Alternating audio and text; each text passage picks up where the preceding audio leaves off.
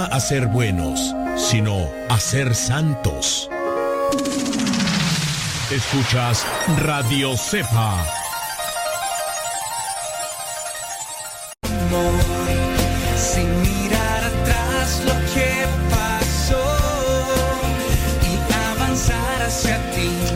mi nombre es Francisco Abello, soy chileno y estoy aquí en México compartiendo la alegría de poder estar con todos ustedes. Los invito a que puedan escuchar radiocepa.com, sin duda sus vidas van a ser bendecidas. Un fuerte abrazo.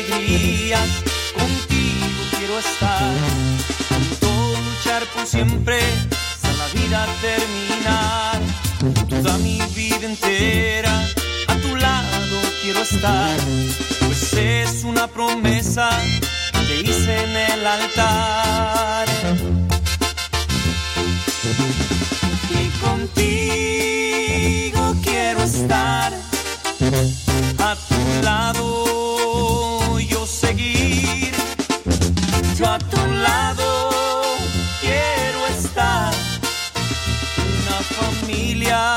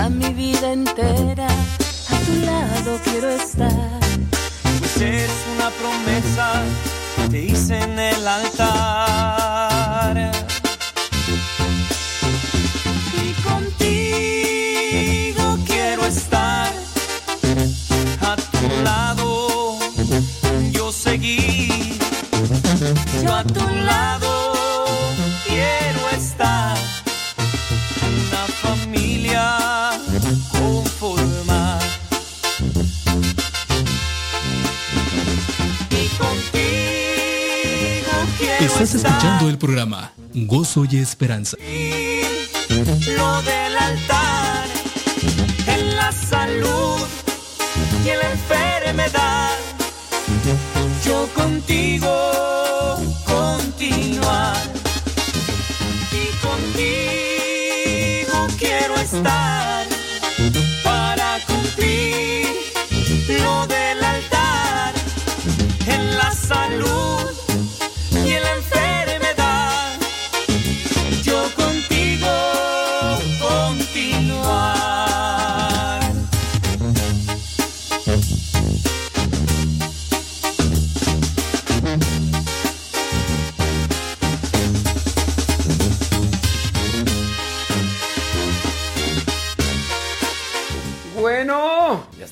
estos. Oye, no me había dado cuenta.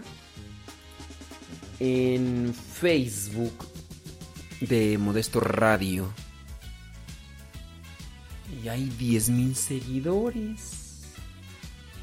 10.000 seguidores, 10.168.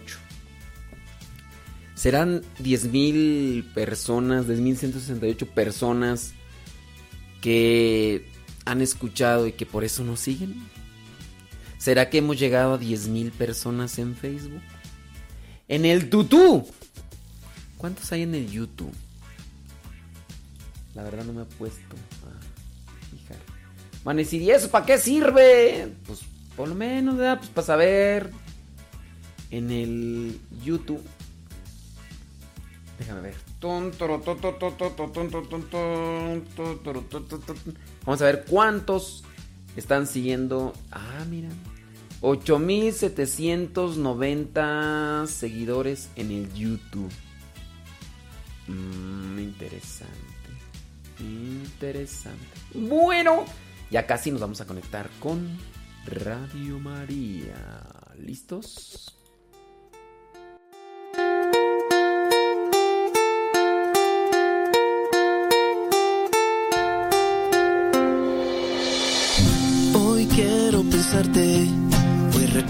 Recuerdo cuando tú acariciaste mi alma sin pensar en la cruz. Hoy eres mi vida. Hoy eres lo mejor. Te amo como arena al mar, como un niño a papá.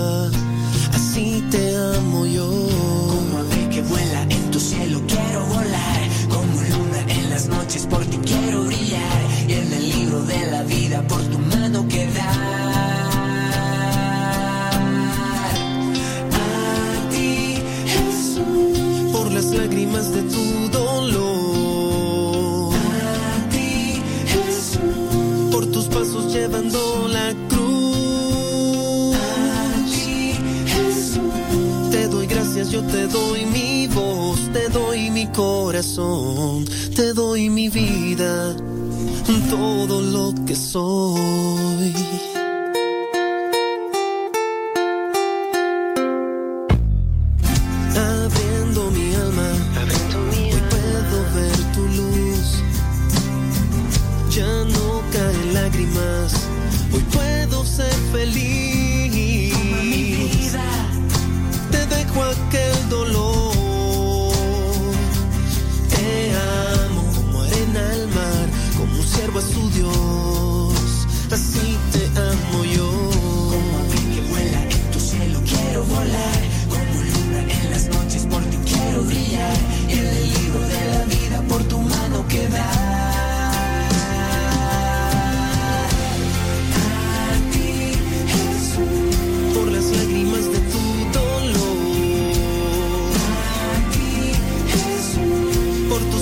Estás escuchando el programa Gozo y Esperanza.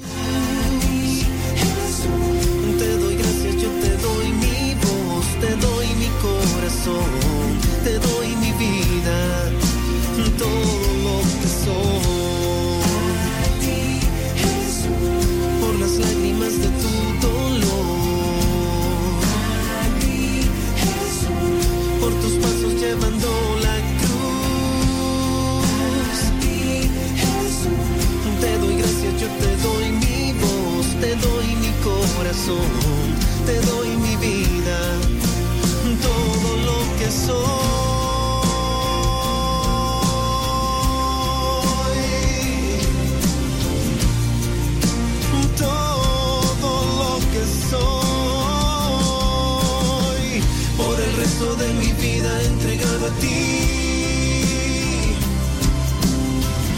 Eres mi único camino, mi principio y fin.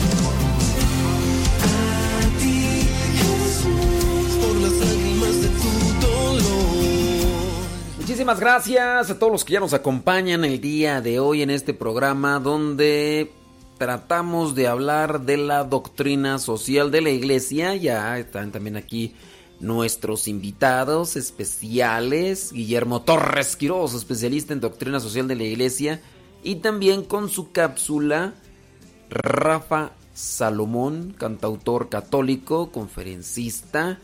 Y bueno, ellos también traen traen con queso las tortillas, dicen allá en mi rancho. Traen algo que aportar para inspirar, para motivar, para hacer reflexionar sobre lo que es la acción social del cristiano.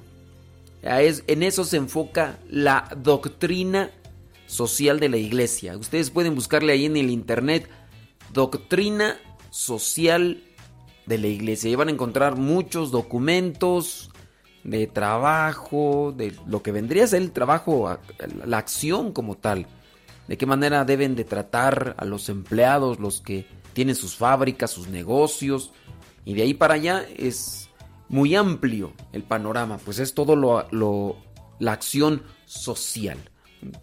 Hablando también de lo que es el actuar del cristiano en la vida social, estaba eh, leyendo por ahí un artículo interesante sobre la persecución religiosa. Dice que es uno de los males que avanzan en el mundo.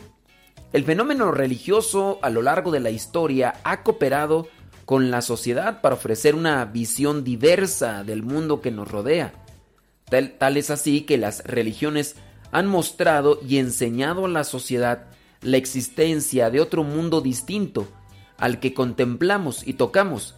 Me refiero al mundo espiritual y con él a la existencia de acontecimientos, lugares, cosas, actitudes o personas que nos acercan hacia esa otra realidad, hacia el mundo de lo neumático, del neuma, no tanto de la llanta, porque alguien encuentra la palabra neumático.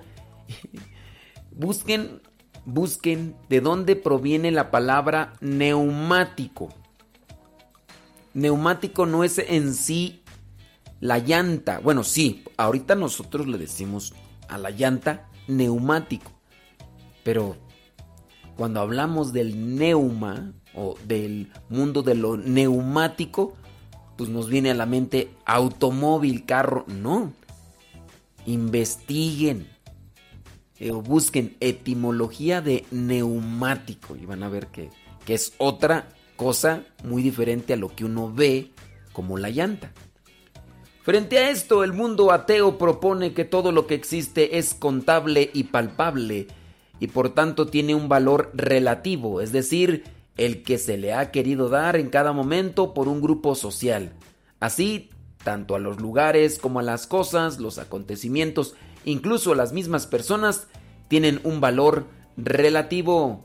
Hoy, por ejemplo, para el mundo ateo está mal vista la tala de árboles o la muerte de animales, algo que hasta hace tan solo 50 años era muy bien visto por este grupo social de, vamos a decirle, pseudo ateos eso quiere decir, mm, se dicen ateos, pero de que sean, quién sabe. Pues bien, a pesar de los muchos e incluso graves errores que se han perpetrado a lo largo de la historia por el hecho religioso, sería no solo torpe, sino necio no valorar como muy positiva la existencia, hablando del cristianismo como religión, hablando del cristianismo con su aportación no solo en el sentido cultural, también político, económico, social, diplomático, científico e incluso demográfico. Pues millones de hombres, incluso usted mismo que me está escuchando y yo, no existiríamos en la actualidad si desde la iglesia, si desde que la iglesia católica no se hubiera apoyado y promovido la vida Así también, entre otras muchas circunstancias, no existirían los domingos como días festivos. Por tanto, la sociedad en la que vivimos sería pues un tanto caótica sin esa aportación cristiana. Y ahí es donde entra lo que nosotros podemos llamar beneficios que son ignorados por aquellos que se pueden llamar pseudo ateos. Por ejemplo, el calendario civil en el que nos encontramos, este cuando comienza el primero de enero y termina el 31 de diciembre, esta es una aportación de la iglesia.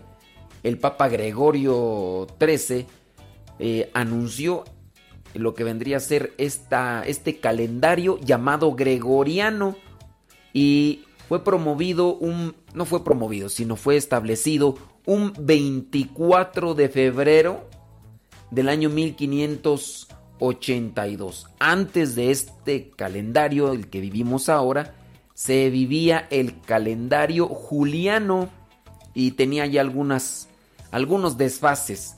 Y hasta en eso entonces la iglesia también ha intervenido de manera positiva.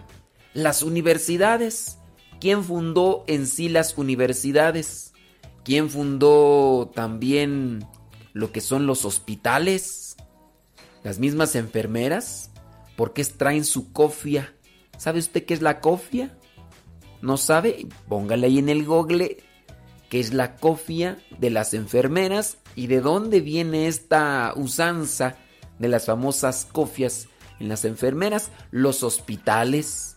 Y ahí podemos hablar de muchos aspectos. Ya, ya mencionamos las universidades, lo que vendrían a ser las eh, hospitales y muchas otras cosas más. Por ejemplo, también las casas de empeño que eh, llegan a auxiliar a algunas personas en ciertas necesidades. Bueno, pues también estas fueron iniciadas muchos de los eh, trabajos, incluso hablando, ¿quién hizo la primera carretera en México?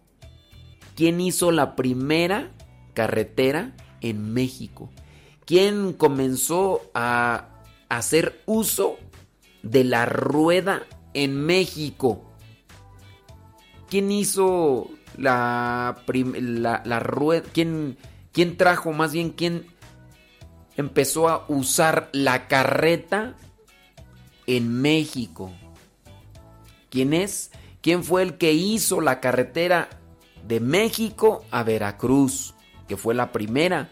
¿Quién hizo la carretera de México a Zacatecas?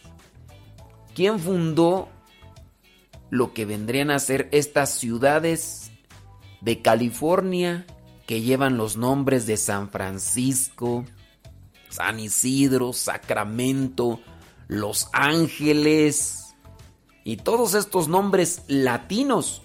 ¿Quién fundó esas ciudades? ¿Cómo es que comenzaron estos, estas ciudades como tal? Pues si usted le echa un poquito al estudio de la historia, se dará cuenta que la iglesia ha intervenido de manera positiva. Con esto no se quiere tapar ciertos errores, ciertas mm, faltas que han cometido algunos clérigos a lo largo de la historia, pero tampoco esas faltas pueden llegar a tapar todo el bien que ha realizado la iglesia y está realizando. ¿Cuál ONG es la más grande de todo el mundo. Estas organizaciones lucrativas que se dedican a ayudar a los más necesitados. Ciertamente la iglesia no es una ONG, pero dentro de la iglesia hay muchos organismos que se dedican a auxiliar a los más necesitados y uno de estos organismos es Caritas que vendría a ser la organización no lucrativa más grande de todo el mundo y que ayuda de diferentes y diversas maneras a las personas que pasan por situaciones complicadas. Pero esto se quiere tapar, se quiere solamente mencionar de las cosas negativas que se han dado en la historia o se han dado en la actualidad de manera muy mínima, pero nos hace falta también más criterio, más reflexión. Tenemos que ser no tan subjetivos, tenemos que ser objetivos a la cuando analizamos las cosas que se están dando en el mundo. En estos últimos años en todo el mundo se está dando un proceso diverso, estamos asistiendo a la persecución religiosa y este hecho se está llevando a cabo de un modo enfático y radical en diferentes partes del mundo no solamente en Europa, también en Latinoamérica. Se tacha, por ejemplo, al, cristiano católico no solo de antiguo o llamado también retrógrada, sino incluso como un ruin canalla. Se le tacha de lo peor y solamente por tener una creencia religiosa. En su caso, aquellos que atacan se ufanan de no tener creencias religiosas y que por el hecho de no tenerlas, supuestamente, se consideran mejores que el que sí la tiene y también se esfuerza en ponerla en práctica, porque a quien más ofenden, señalan, humillan, es aquel que trata y se esfuerza todos los días de poner en práctica los valores cristianos que están muy ligados a los valores universales. Esta difamación pública del hecho católico, persecución religiosa, está siendo orquestada desde posiciones fundamentalmente llamadas de izquierdas.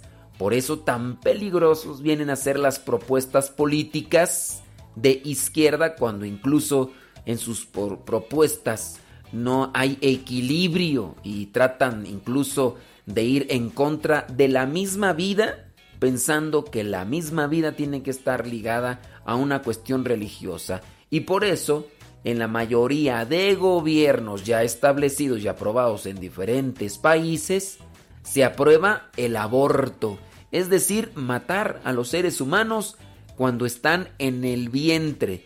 Así también en algunos lugares, no tan de izquierda, supuestamente democráticos, pero con tendencias pues muy distantes del amor al prójimo, como en Nueva York, donde se señala que ya incluso hasta con nueve meses de embarazo una mujer puede ir a una clínica para que maten a la criatura que tiene en el vientre. El hecho de que no haya salido de su vientre le hace que sea una persona frágil y al mismo tiempo, al mismo tiempo libre, no tiene ningún derecho y la mujer puede tomar decisión de esa criatura.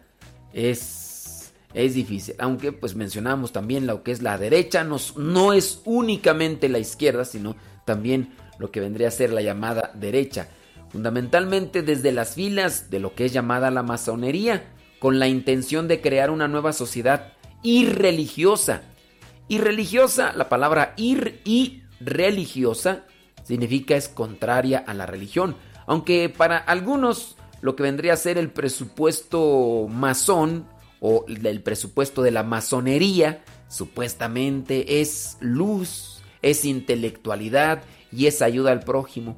Pero si ustedes se dedican a estudiar un poquito más, sabrán que solamente viene a ser una carátula que usan para agarrar a ciertas personas y llevarlas a sus filas, promoviendo entonces la masonería desde el gobierno leyes totalitarias, como ya lo mencionamos, el aborto, la obligatoriedad de la asignatura de lo que vendría a ser la mm, ideología de género y así muchas otras cosas más. Pues bien, este proceso de persecución religiosa tiene sin lugar a dudas, la finalidad no solo separar la fe y la razón que durante miles de años han convivido juntas, sino de destruir toda religión.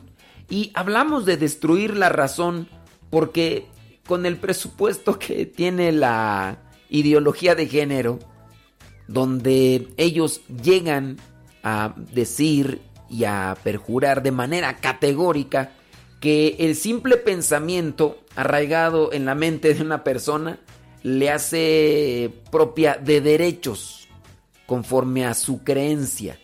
Es decir, si un hombre que está comprobado científicamente, genéticamente, que es hombre por todo lo que vendría a ser el organismo, desde los cromosomas y demás, se puede verificar y comprobar que es hombre, aunque sea hombre y dice en su pensamiento que es mujer, pues el gobierno dice es mujer y hay que llamarle mujer y si no le llamas mujer incurres en un delito y entonces ahí ya estamos también hablando de una separación de la razón cuando decimos lógicamente este árbol da limones, eh, el fruto sabe a limón, pero como el árbol ya habla y dice que es una fresa, pues y así las cosas, ¿verdad? La separación de la razón. Los acontecimientos, incluso las personas se pueden tender un puente hacia el cielo con diferentes cosas. Cálculos, bueno, pues hay muchas cosas que están afectando, según calculan los perseguidores del hecho religioso, que al conseguir finalmente eliminar a Dios, aparecerá un verdadero hombre, despojado de fantasías e ilusiones y de mitos, elucubraciones, será por tanto el hombre nuevo y con él aparecerá una sociedad nueva, próspera y pacífica, sin valorar que al matar a Dios se destruye el amor, la misericordia y el perdón y con ello se relativiza toda dignidad humana. Un feto es acaso un hombre, un viejo, un enfermo, es tal vez un hombre. Esto se pregunta hoy la enferma sociedad. No, un feto no es un hombre, un anciano ya no es un hombre. Hoy más que nunca es necesario que todos los hombres de buena voluntad, ya sean religiosos o ateos, agnósticos, socialistas, liberales, valoren y sean conscientes de que al consentir la destrucción de la fe, están minando también la razón. Al matar el alma, destruyen también el cuerpo. Al asesinar el espíritu, solo queda carne. Y con ello ciertamente aparecerá un hombre nuevo, el hombre desalmado, y con él una sociedad enferma en una sociedad sin espíritu, en una sociedad sin alma. A algunos les preocupa esto, a otros no, simplemente quieren dejarse llevar por los impulsos, porque el hombre que no tiene espíritu, así piensa, solamente como como lo que vendrían a ser los animalitos, los instintos por encima de todo. ¿Qué hacer? Pues tenemos que ayudarnos. Tenemos que ayudarnos, tenemos que razonar, tenemos que poner a trabajar nuestra inteligencia, si para eso nos la dio Dios. Ahora resulta que pues ya al rato yo ya con la ideología de género podría decirles que no no soy modesto Lule, soy soy eh, ¿qué, ¿qué, nombre se te ocurre? Mm, tan, tan, tan, no sé, se me viene a la mente William Levy. Llámenme William Levy y si me dicen que soy modesto Lule, ustedes son unos modestofólicos.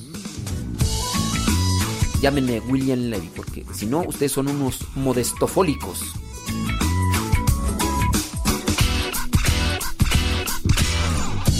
Así como es dulce tu corazón, así también es tu voz, que me levanta siempre en la madrugada y me regala una ilusión, así como Dice Mauricio Zurita que él es Juan Camaney. Válgame Dios, Mauricio Zurita. ¿Por qué aspiras a eso, Mauricio? No, vale.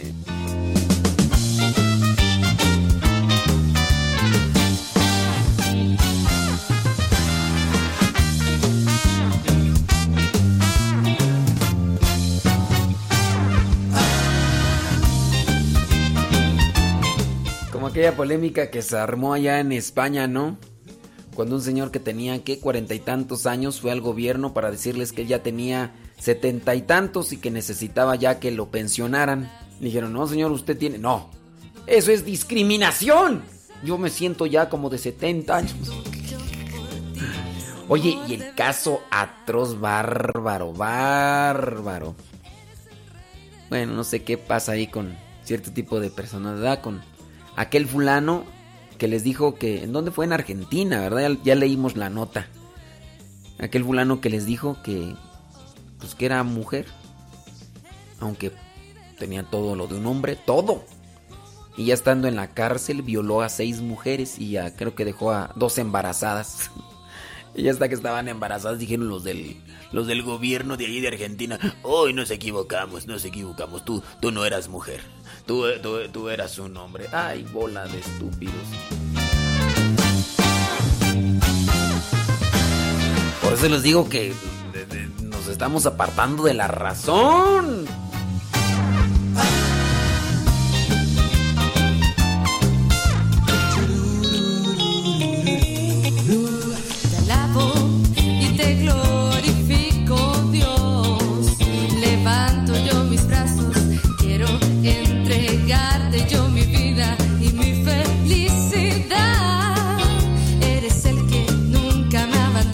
Oye, Cintia, en inglés no es así muy ofensiva cuando uno dice la palabra stupids.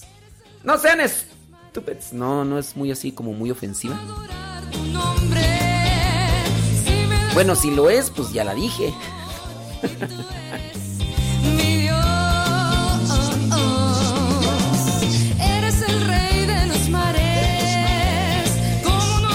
Saludos Patricia Navarrete hasta Norte Carolina.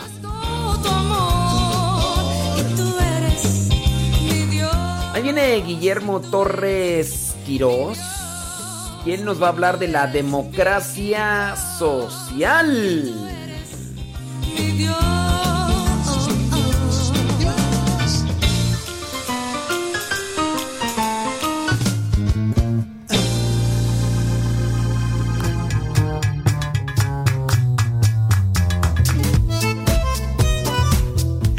Hola, soy Guillermo Torres Quirós y hablemos de doctrina social de la Iglesia.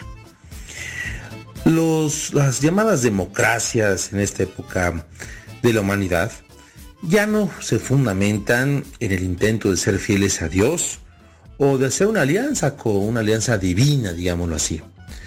Eh, ya se han convertido neutralmente religiosas y se nutren, eso sí, o deben de nutrirse, mejor dicho, de la dignidad de la persona humana y de los derechos individuales de la libertad que se basan en la libertad religiosa y la libertad de expresión. Sí, así como suena tan directo. Y es que si bien ahora los estados modernos no pueden prescindir de unas premisas morales fundamentales, y que en última instancia son asumidas y promovidas por las convicciones religiosas, el aprecio actual por la persona humana y sus libertades solo pudo desarrollarse porque el cristianismo hizo posible que el ser humano se liberara del sometimiento absoluto a la comunidad política.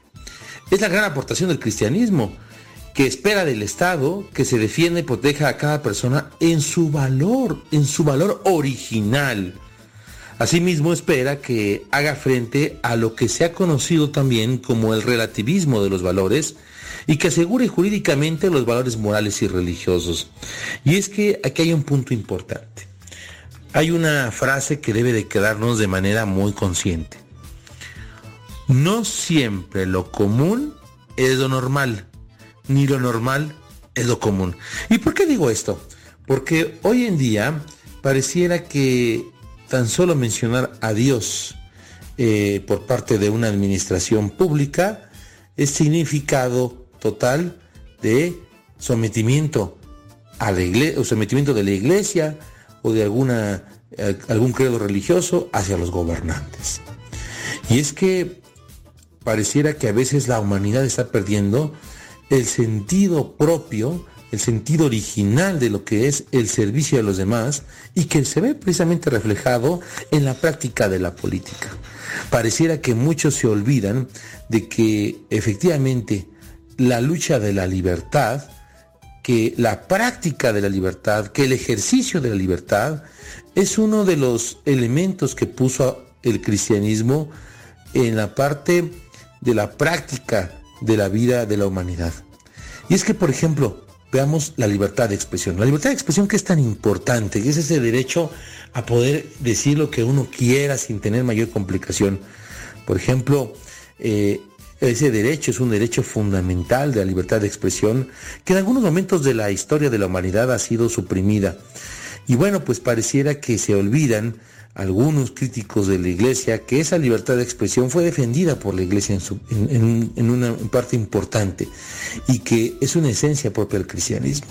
Recordemos, por ejemplo, el origen propio de mm, agrupaciones como, o de uniones como se da el caso eh, de lo que pasa en Europa, la Unión Europea, esta aglutinación de naciones, en torno a, varios ideales. Y precisamente uno de esos ideales es el cristianismo como una esencia fundamental de defender los derechos individuales, entre ellos obviamente la propia libertad y uno que a veces se nos quiere olvidar y, quiere, y quieren algunos borrarlo del mapa, la dignidad de la persona humana.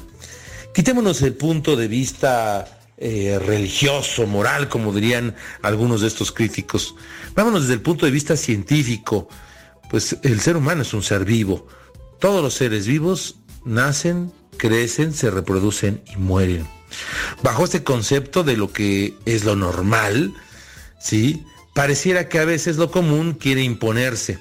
Y entonces, pues puedo matar bebés en el vientre de su madre, puedo eh, quitar la vida a ancianos porque me estorban, o puedo hacer campañas para que la humanidad deje de reproducirse. La verdad es que el ser humano pareciera que es el propio autor, el propio destructor de lo que va pasando en el día a día, en su propia esencia. Y es que ese relativismo de los valores puede ser eh, a veces un elemento sumamente absurdo. Podemos ver cómo se da el tema de matar a alguien porque sabemos que viene con un problema físico, con un síndrome, como el síndrome de Down, y entonces decido que puedo yo eliminarlo para que no sea un producto defectuoso. O simple y sencillamente evitamos a toda costa el sufrimiento, el dolor. Somos una sociedad hoy en día que busca a todo el no tener que sufrir, el no tener que sacrificarse. Y bueno, dicen que la libertad no es poder hacer lo que queramos, sino el derecho a poder hacer lo que debemos. Y la opinión según la cual no existen valores absolutos y que los valores son el resultado de un acuerdo social o cultural es el mayor significado de ese relativismo de los valores. Repito, en el relativismo de los valores se dice la opinión según la cual no existen valores absolutos y que los valores son el resultado de un acuerdo social o cultural. Otra vez regresamos al punto, lo común sobre lo normal, no lo normal sobre lo común. Y bueno, también hay que entender que eh, la, la, mala práctica de la política ha provocado en muchos sentidos que se dé un fenómeno, el fenómeno del escepticismo. El escepticismo es esta posición intelectual que sostiene la imposibilidad de conocer la verdad y los valores. Se dice es que esto es muy abstracto, es muy subjetivo, los valores son subjetivos. No, están ahí puestos, están marcados, nadie puede ponerlos en duda. Y a esto hay un elemento muy importante, el elemento que tiene que ver con la práctica general de el valor fundamental que es esa persona humana de la mano de algo que el ser humano a veces tropieza de manera terrible. Me refiero a la justicia. Un tema sumamente importante, sumamente valioso. Y bueno, pues eh, claro que la comunidad política tiene que tener valores fundamentales. Se olvidan, se borran. De repente encontramos que desaparece el sentido de lo que sería la honestidad, de lo que sería eh, pues la práctica de la unidad, de eh, la fraternidad, se le quiere dar otro significado a la entrega, al encuentro, al encuentro con el prójimo, al que está ahí al lado de nosotros. Y ponemos etiquetas y hacemos señalamientos. Y si algo no parece estar bien a lo que dice la mayoría de la gente, es decir, si no hacemos lo que dice, lo que se dice que es lo políticamente correcto, estamos en riesgo terrible, en riesgo terrible de subsistir como humanidad. La humanidad tiene sus defectos, pero lo hace fuerte sus valores. Y en esto el cristianismo ha ido de la mano. No se ha olvidado de ninguno, absolutamente de ninguno de los que van siendo eh, pues portadores a esto quisiera terminar con una reflexión sobre la importancia de la verdad. Y es que la comunidad política suele evitar a veces decir la verdad. Pues porque tiene negocios atrás, por conveniencia, por no provocar un caos, por muchas cosas se busca evitar la verdad, o simplemente porque se desconoce qué es la verdad. Y es que la verdad es el compañero perfecto en lo que sería la práctica de la justicia. Porque hay una frase que dice, las eh, verdades duelen, pero las mentiras matan. Sí, con el tiempo, la mentira va haciendo, se va comiendo eh, a los hechos y termina sepultando al ser humano. Yo los dejo con esta reflexión, la importancia, la importancia de la libertad, la importancia de la verdad, la importancia de la justicia, no puede estar mejor representado por el cristianismo. Es decir, el cristianismo representa en todos los sentidos los valores de la propia humanidad.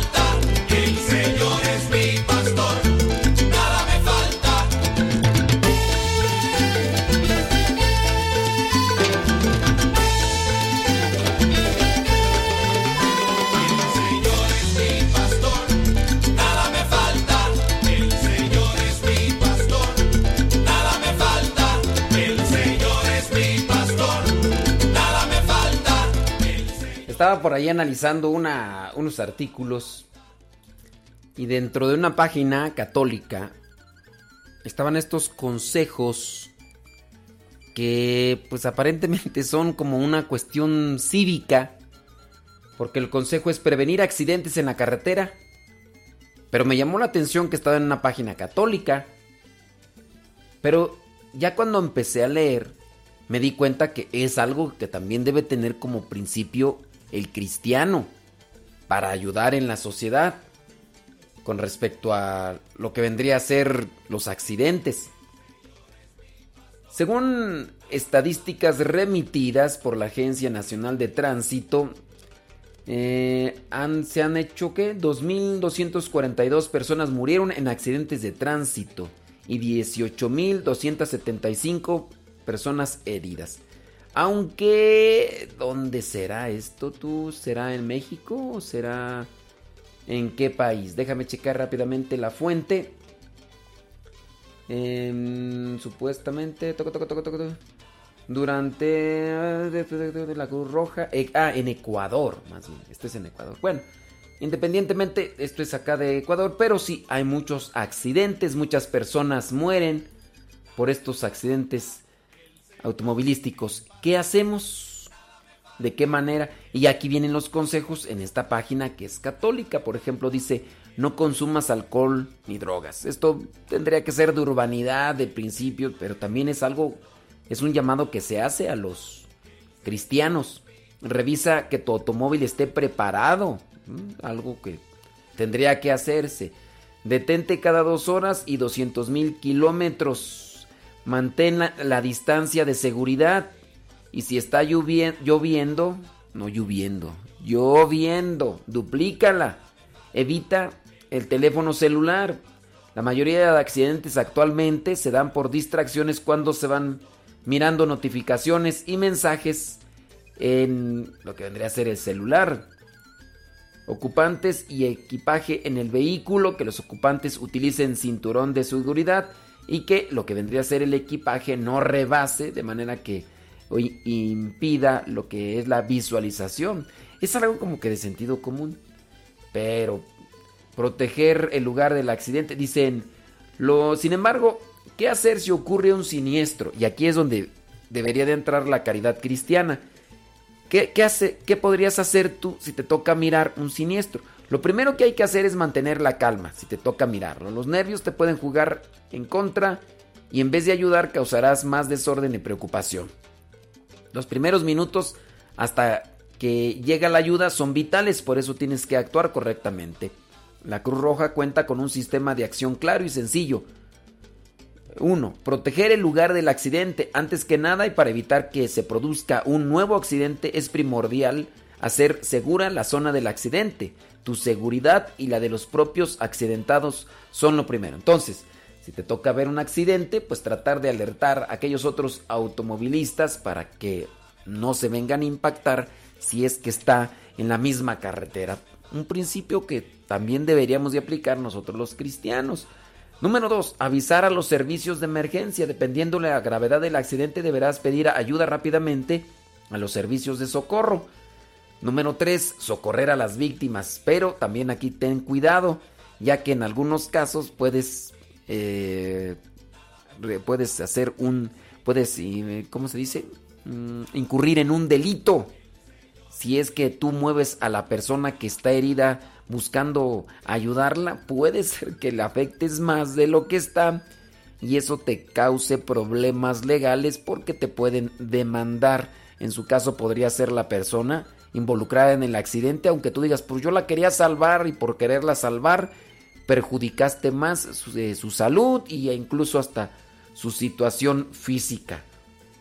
Y yo les digo porque tengo mi hermano que, que trabaja en la Cruz Roja y me dice, mm, está bien difícil. Él mismo en algún momento dice, yo nada más miré qué podía hacer y ya que lleguen los que están atendiendo el llamado, dice, porque si yo me involucro aunque no esté atendiendo el llamado, también yo puedo salir perjudicado porque pues ahí entran ya cuestiones legales que que la verdad uno a veces pues pero si le voy a ayudar para que estén bien y todo, pues sí, pero pero sí tratar de resguardar el área y llamar y tratar de alentar, no sé, buscar la manera, pero sí, si tú crees que en su caso vas a hacer un movimiento sobre la persona que está accidentada, eso pudiera afectarle más que beneficiarle. Algo complicado de discernir. Bueno, son algunas recomendaciones que encontré en una página. Dije, porque esta página católica está, bueno, es dentro de lo que vendría a ser la acción de un cristiano en la vida social. Ya viene Rafa Salomón, cantautor y conferencista católico. Vámonos, Rafa, ¿de qué nos vas a hablar? Ah, de la donación. Ándele pues.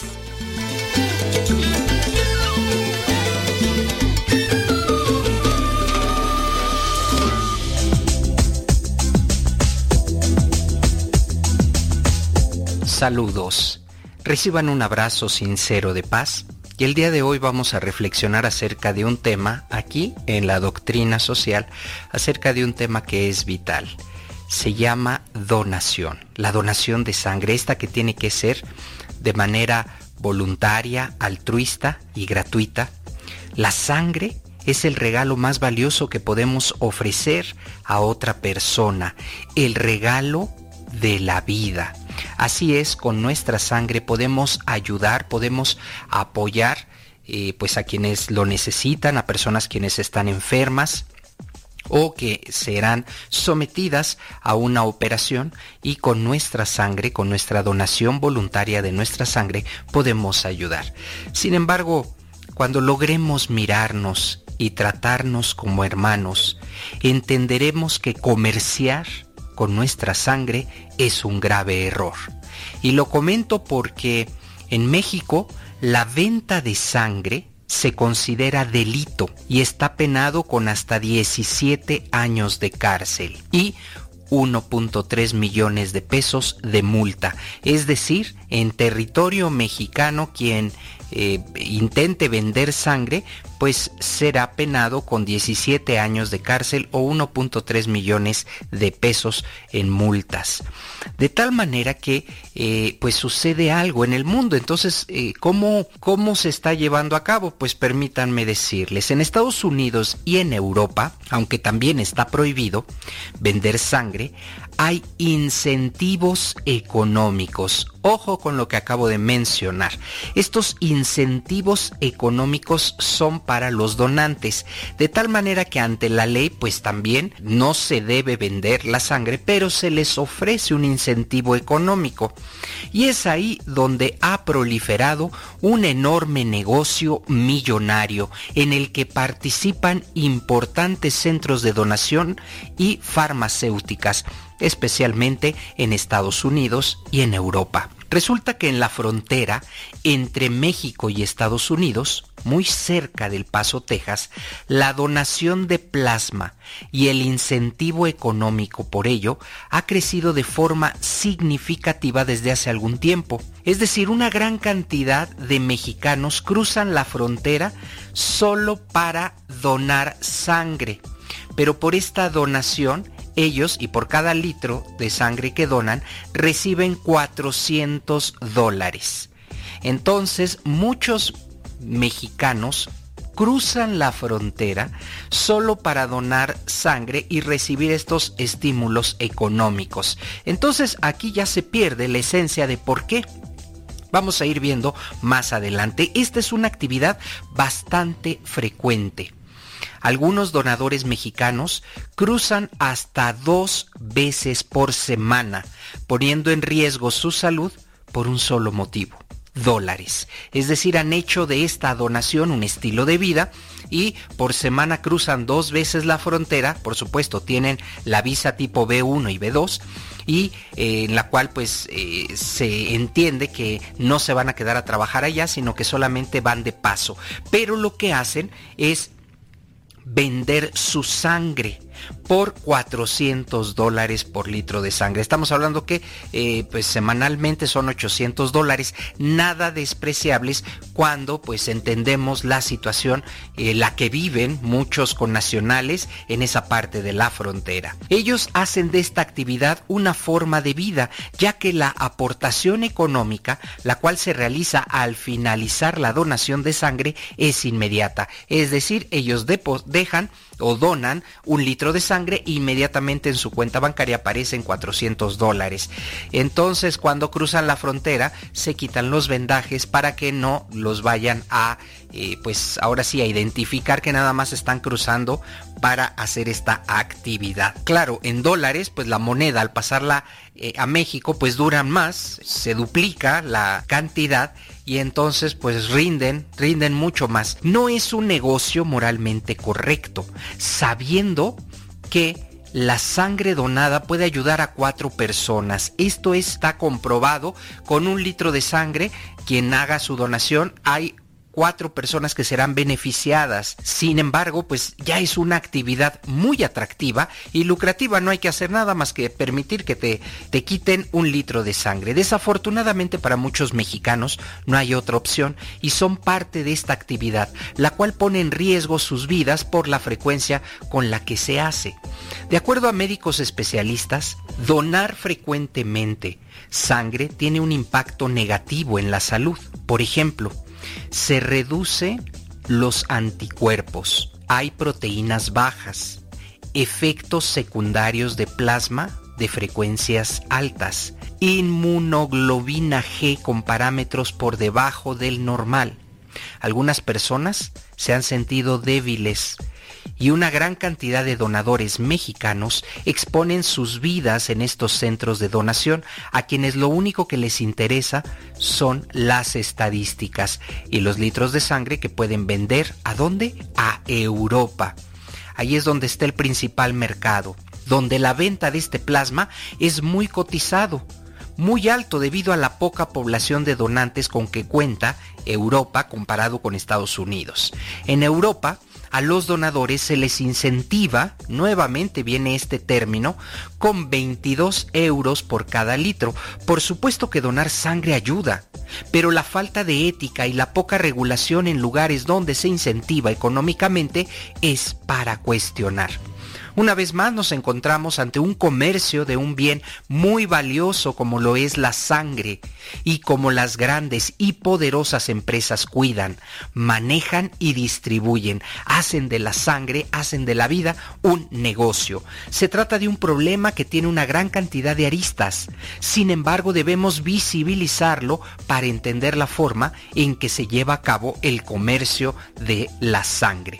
Y dicho sea de paso, esto sucede en la frontera, esto sucede en Estados Unidos y en Europa, pero ¿qué pasa en México? Bueno, pues en México también, como lo mencioné al principio, está prohibido vender sangre en los diferentes hospitales. Puedes encontrarte a personas las cuales están y son conocidas, puedes identificar para qué, para que ellos te ofrezcan a los donadores que te pide el hospital. Y esto lo hacen por costos de aproximadamente entre 400 y 600 pesos según el tipo de sangre.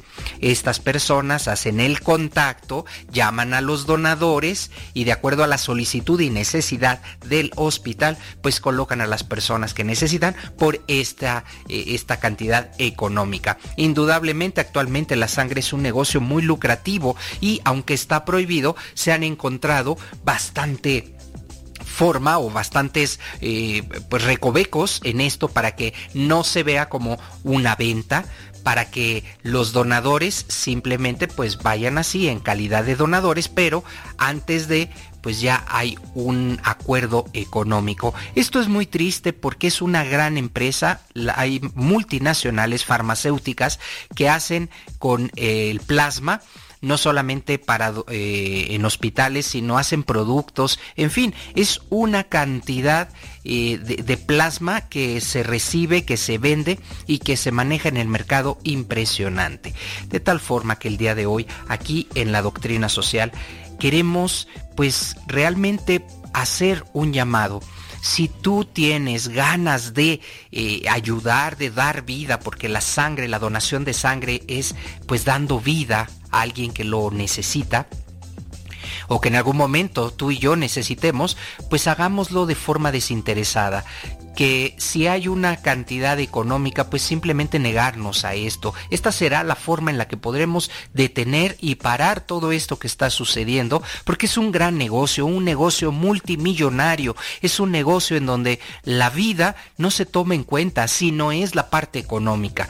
De tal manera que debemos ser conscientes, debemos por supuesto ser donadores, pero donadores voluntarios, altruistas, sin recibir estos incentivos.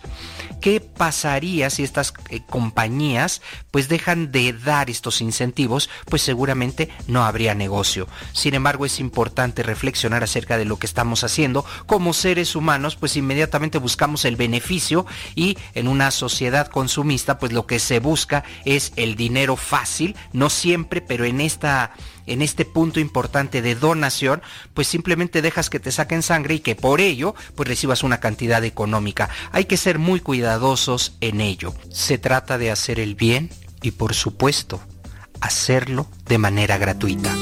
Me despido. Hasta la próxima. Ya también yo me despido, Rafa. Gracias a Rafa Salomón. Y nos escuchamos en la próxima aquí en Radio María. Se despide su servidor y amigo el Padre Modesto Lule de los misioneros servidores de la palabra. Muchísimas gracias. Hasta la próxima. Si tu camino inseguro está, si la mirada llevas caída, si la tristeza a tu lado está, si las noches se te hacen largas, si en tus días hay oscuridad, si necesitas un buen amigo, solo en Jesús lo podrás hallar.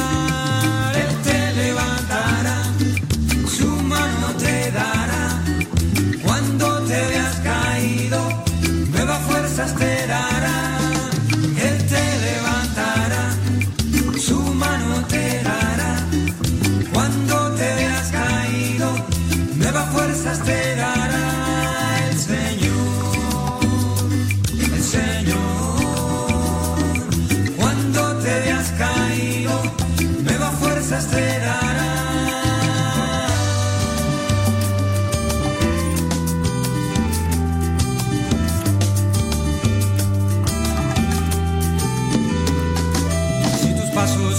Si tu camino inseguro está, si la mirada llevas caída, si la tristeza a tu lado está, si las noches se te hacen largas, si en tus días hay oscuridad, si necesitas un buen amigo, solo en Jesús lo podrás hallar, Él te levantará, su mano te dará, cuando te veas caído nuevas fuerzas te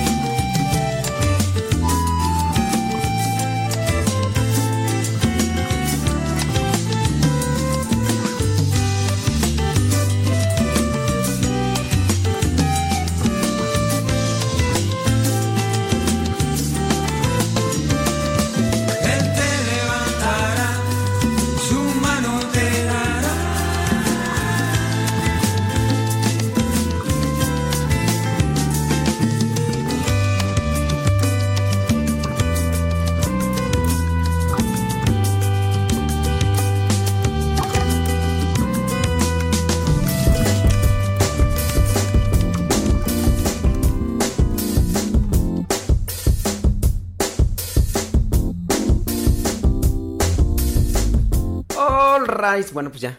Ya nos vamos. Ay, los vidrios. Se quedan con Rafa Salomón. ¿Qué pasó? ¿Qué pasó con tus zapatotes? Eh, ¿Qué me están poniendo ahí? Bueno, ah, bueno, pues ahí estamos conectados y los invitamos para que pues, sigan con Radio Sepa. Viene Rafa Salomón y todo tranquilo, todo tranquilo, ¿verdad, Rafa? Ándele pues, musiquita banda. No, no, no, no, grupera. Toco, toco, toco, toco. Ahí viene Rafa, ahí viene Rafa.